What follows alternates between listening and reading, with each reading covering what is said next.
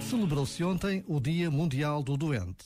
Se todos os anos esta data merece o maior destaque, este ano ganhou uma nova dimensão. A pandemia trouxe consigo uma consciência do sofrimento de milhares de pessoas por todo o mundo e cada país vive este sofrimento de uma forma única. São os nossos pais, os nossos avós, os nossos filhos e sobrinhos.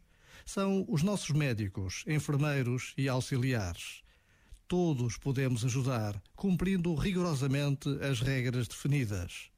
Por vezes, basta a pausa de um minuto para nos lembrarmos de ter mais cuidado. Este momento está disponível em podcast no site e na app da RFM. I'm done hating myself for feeling. I'm done crying myself away. I gotta leave and start the healing. But when you move like that, I just wanna stay.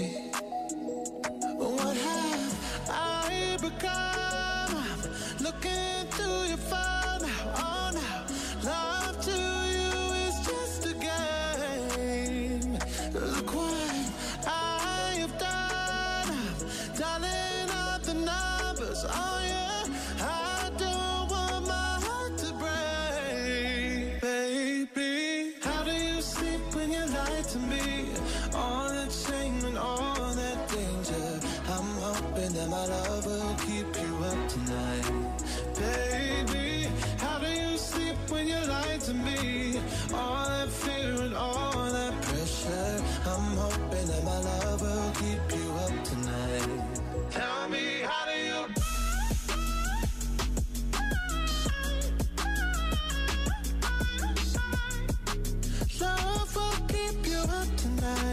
Tell me, how do you? Oh no, how did I manage to lose me? I am not this desperate, not this crazy. There's no way I'm stick around to find out. I won't lose like that. I won't lose myself. Look what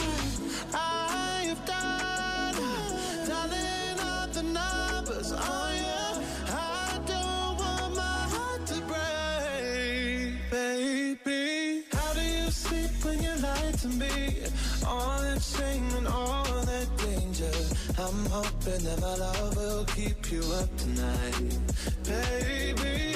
How do you sleep when you lie to me? All that fear and all that pressure. I'm hoping that my love will keep you up tonight. Tell me, how do you?